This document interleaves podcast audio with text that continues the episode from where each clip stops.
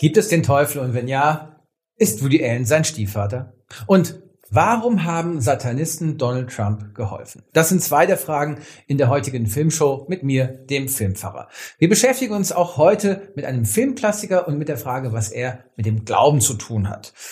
Heute ist es die Mutter aller Filme über den Teufel, Rosemary's Baby.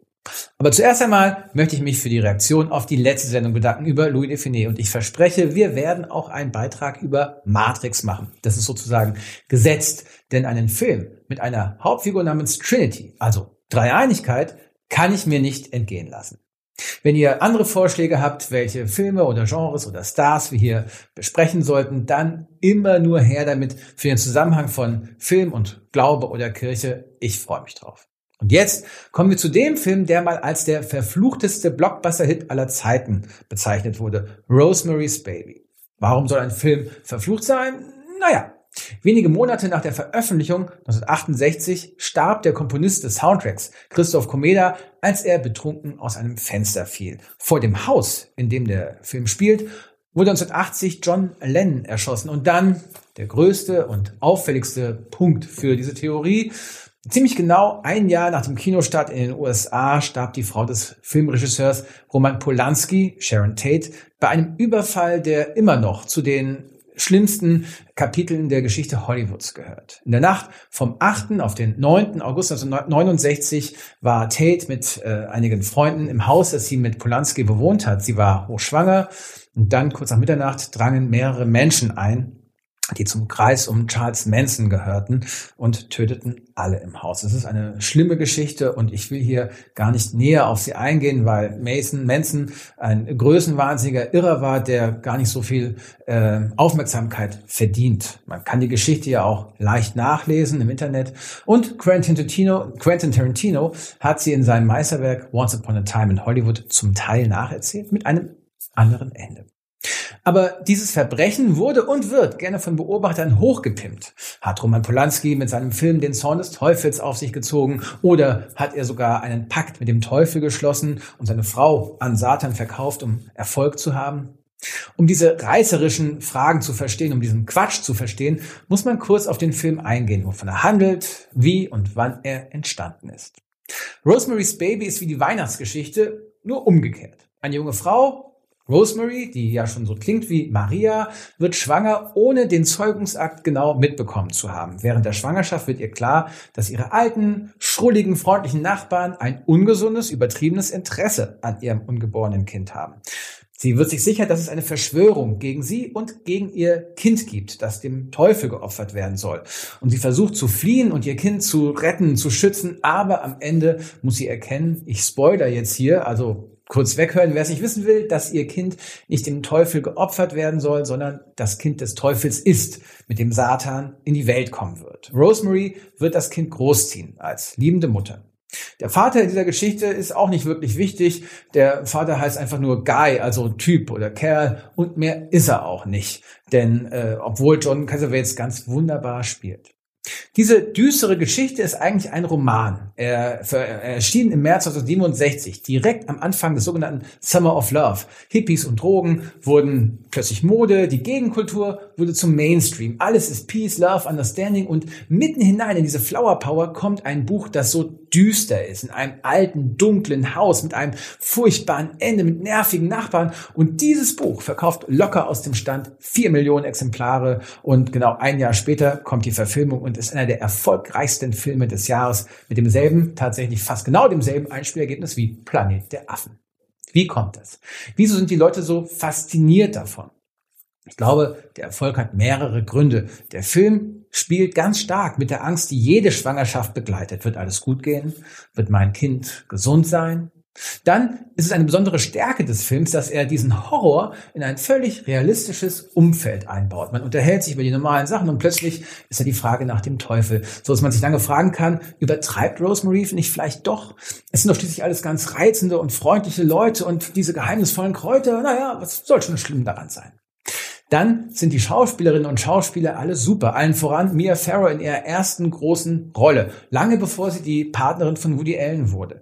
Damals war sie mit Frank Sinatra verheiratet von allen Leuten und der war total gegen diesen Film, weil sie so lange dann arbeiten musste. Und zwar so sehr, dass er, dass er Sinatra ihr, Pharaoh, auf dem Set die Scheidungspapiere überreichen ließ. Für Roman Polanski war diese persönliche Katastrophe ein Glücksfall, weil Pharaohs Darstellung dadurch noch viel sensibler und verletzlicher wurde. Und schließlich ist da die Frage im Herzen von Rosemary's Baby, was wenn doch? Was, wenn es den Teufel gibt? Würde er sich dann nicht so heimlich in die Welt schleichen, wie er es in diesem Film tut? Was würde dann passieren? Auch ich als Pfarrer werde ja manchmal gefragt, ob es den Teufel gibt. Und um es gleich zu sagen, nein, ich glaube nicht, dass es den Teufel gibt. Ich halte den Teufel und alle anderen ähnlichen Figuren für Quatsch. Und zwar aus einem einfachen Grund. Ich glaube, dass es einen und nur einen Gott gibt. Aber der Teufel ist eine gleichgestellte Kraft, ein anderer, eigener Gott. Und das geht mit meinem Glauben einfach nicht zusammen. Das haben Christen in der Vergangenheit anders gesehen. In der Bibel wettet Satan mit Gott, ob er einen Menschen, nämlich Hiob, vom Glauben abbringen kann. Oder er bringt Jesus in Versuchung natürlich ohne Erfolg. Und dann schließt sich der Teufel durch die ganze Menschheits- und Kirchengeschichte. Menschen wurden verbrannt, weil man dachte, dass sie sich etwas zu gut mit dem Teufel verstehen würden. Und Martin Luther war völlig besessen. Nicht vom Teufel, aber vom Gedanken, dass er überall ist, der Teufel. Und als Luther nach Worms ritt, wo er dann sagte, hier stehe ich, ich kann nicht anders, sagte er auf dem Weg, ich gehe nach Worms, auch wenn es dort so viele Teufel gibt wie, Zwiege, wie Ziegel auf den Dächern, was immerhin mal ein Grund wäre, nach Worms zu fahren. Das ist für mich Mittelalter, also ganz schön lange her. Natürlich gibt es die Warnung aus dem Film, die üblichen Verdächtigen. Der größte Trick, den der Teufel je gebracht hat, war, die Welt glauben zu lassen, es gäbe ihn gar nicht. Und so schön der Satz aus diesem Film auch ist, er bedeutet nicht, dass äh, es den Teufel wirklich gibt. Der Teufel bezeichnet einfach nur alles Unheimliches, Erschreckendes, alles Fremdes. Aber es gibt ihn deswegen noch lange nicht wirklich. Der Teufel, das ist nur der Name, den die Menschen immer schon allem gegeben haben, was sie ablehnen, was ihnen Angst macht, was sie bekämpfen wollen.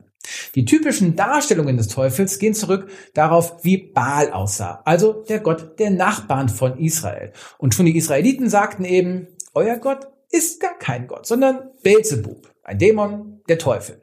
Und so wurde es immer weiter gemacht. Mal war der Papst der Teufel oder Martin Luther oder die armen Freimaurer oder natürlich sozusagen heute jede andere Religion. Immer der Feind, der Fremde. Bei Jean-Paul Sartre heißt es einmal, die Hölle, das sind die anderen. Hier könnte man sagen, der Teufel, das ist der andere.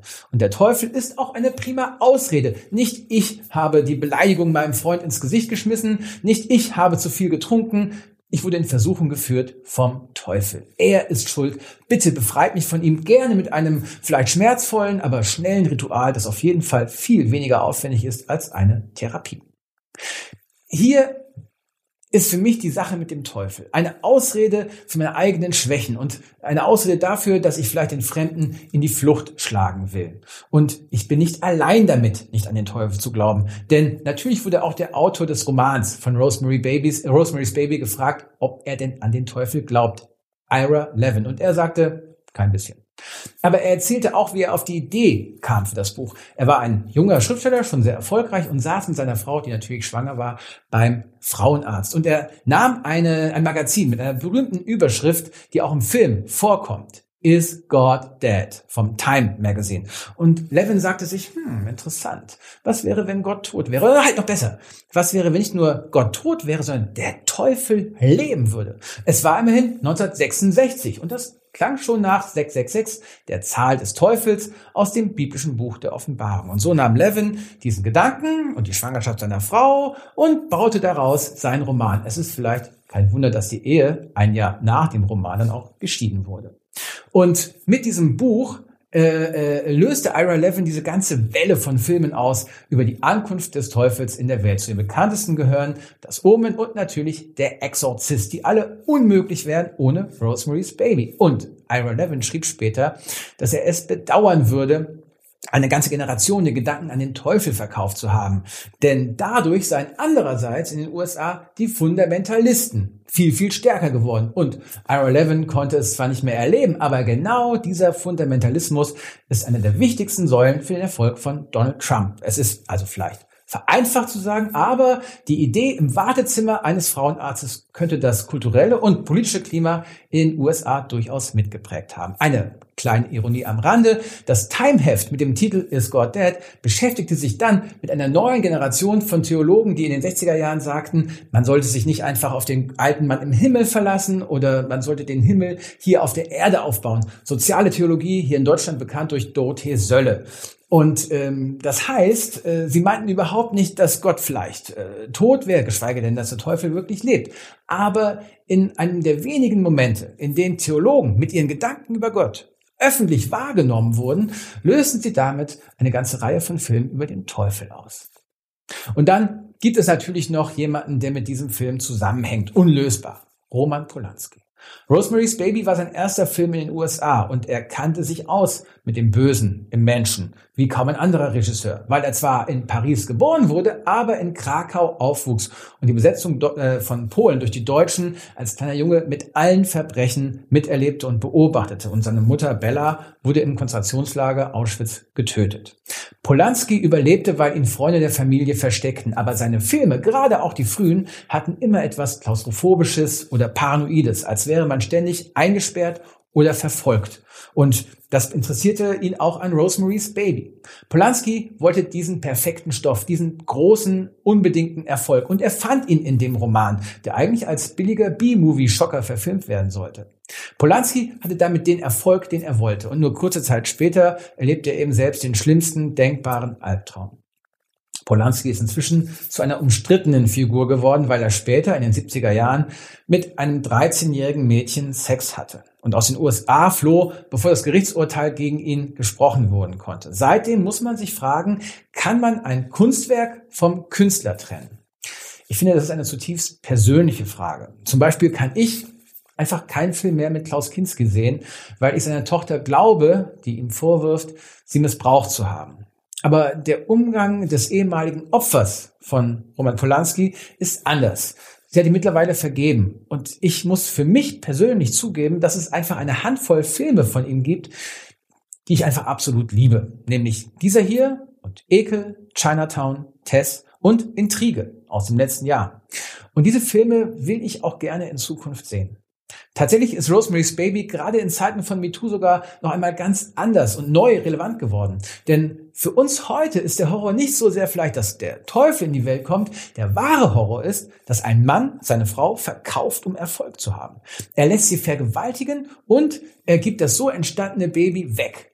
Das ist wirklich teuflisch und äh, auch ohne den Horror der der der der Tier der Teufelswelt, sondern als Aussage darüber, was Menschen ihren Geliebten antun, was Männern Frauen angetan haben. Und das ist die Aussage, die wir heute aus dem Film mitnehmen können. Wie sehr Menschen, wie sehr Frauen unterdrückt werden und dass wir das nicht zulassen dürfen. Und wir können uns auch eine andere Frage stellen heute. Wenn Rosemary gewusst hätte, was da in ihr wächst, Hätte sie das Kind vielleicht abgetrieben? Das war damals, das 69, noch kein Thema. Heute können wir als Kirche sagen, keine Frau macht es sich leicht, mit der, mit dem, mit der Entscheidung, die Schwangerschaft abzubrechen. Aber jede Frau muss das Recht dazu haben. Und wenn ihr dazu einen äh, unfassbar tollen neuen Film sehen wollt, kann ich euch nur empfehlen, niemals, selten, manchmal, immer. Ein kleiner Film über eine junge Frau, die abtreiben will und unglaublich intensiv. Der Film wurde mehrfach ausgezeichnet, auch als evangelischer Film des Monats. Achso, und natürlich wurde auch Polanski gefragt, ob er an den Teufel glaubt. Und nein, auch er glaubt nicht an den Teufel. Auch er hat sich diese Geschichte ausgesucht, weil sie eine gute Geschichte ist. Eine verflucht gute Geschichte. Das war die heutige Filmshow. Ich freue mich über alle Kommentare, äh, Anregungen und Ideen. Äh, schreibt mir und äh, wir sehen uns dann wieder beim nächsten Mal. Bis dahin und Cut. Dieser Podcast ist ein Teil von Yeet, dem evangelischen Content-Netzwerk.